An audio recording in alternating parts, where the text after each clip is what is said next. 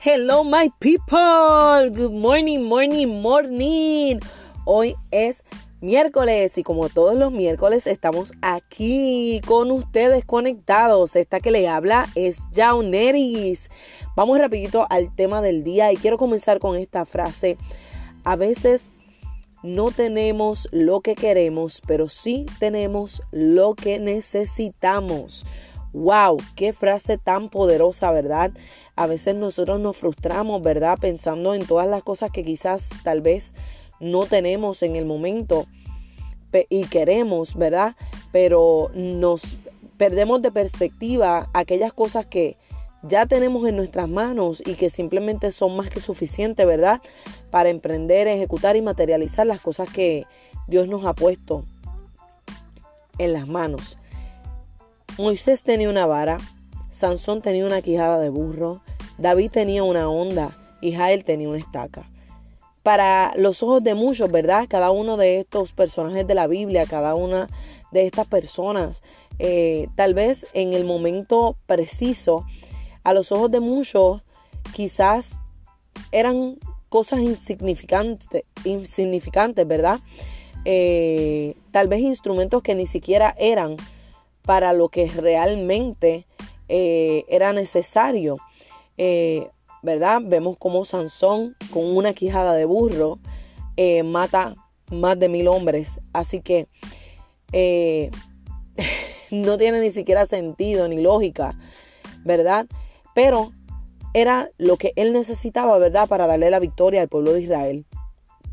Es bien, bien interesante que a veces nosotros tenemos eh, cosas en nuestras manos y simplemente no les damos el valor que, realmente tienen porque simplemente estamos esperando las condiciones perfectas, estamos esperando eh, que todo sea perfecto, ¿verdad? Para, para emprender aquello que queremos hacer, aquel proyecto que queremos ejecutar que queremos materializar, ¿verdad?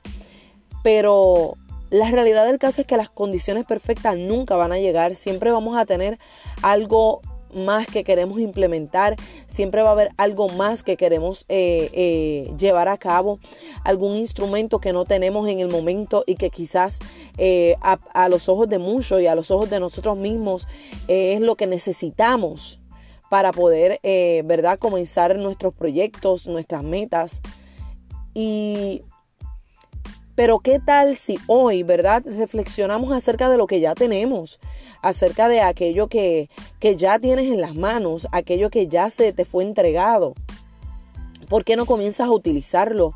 ¿Por qué no comienzas eh, a, poner en, eh, en acción aquel talento que Dios te entregó? Tal vez en este momento quizás quieres hacer una, vamos a ponerlo así, quieres, quieres tener una una línea de ropa, pero quizás no tienes las cámaras, no tienes eh, eh, el closet como quisieras tenerlo, ¿verdad? Para presentar tu línea de ropa, pero tienes una máquina de coser y tienes tela para comenzar a diseñar.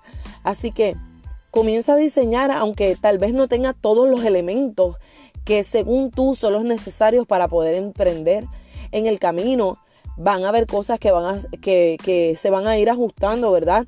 A los proyectos que, que tienes en, eh, que tienes en mente, a las metas que quieres realizar y que quieres ver materializadas. Pero si te quedas simplemente esperando las condiciones perfectas, estas nunca van a llegar. Nunca, nunca la, la, la, la, condición perfecta o lo que creemos que es el ambiente perfecto, ¿verdad? Para crear, para emprender, ejecutar y materializar, la realidad del caso es que no va a llegar. O sea, es, casi como, como decir una utopía. Pero a medida que comiences a ejercer, ¿verdad? Eh, y accionar sobre la palabra, ¿verdad? Que te fue entregada, sobre ese proyecto que te fue entregado, la provisión va a venir, va a venir aquello que, tal vez necesitas eh, eh, en el momento, ¿verdad? Cuando comiences ya a emprender y a ejecutar, ¿verdad? Lo que te fue entregado. Así que mira lo que tienes en las manos y observa que lo que tienes es más que suficiente. Lo que tienes es lo que necesitas. Lo único que David necesitó fue una onda y unas piedras para matar al gigante. Lo único que Moisés necesitó fue la vara para, para dividir el mar en dos. Lo único que Sansón necesitó fue la quijada de burro para matar a más de mil hombres. Lo único que Jael necesitó fue una estaca. Y algo que me llama la atención específicamente de Jael es que el instrumento que ella tenía realmente era para, era para construcción, no era para la guerra. Y aún así fue el instrumento que Dios le entregó en las manos para ella poder darle la victoria al pueblo de Israel sobre Císara. Así que si estas personas pudieron hacer lo que era necesario y lo que necesitaban hacer en ese momento preciso con lo que tenían en las manos, porque tú no lo puedes hacer? Así que te dejo con esta y recuerda emprender, ejecutar y materializar aquello que Dios te entregó. No te desconecte y como todos los miércoles, Jauneris se despide. Bye bye my people.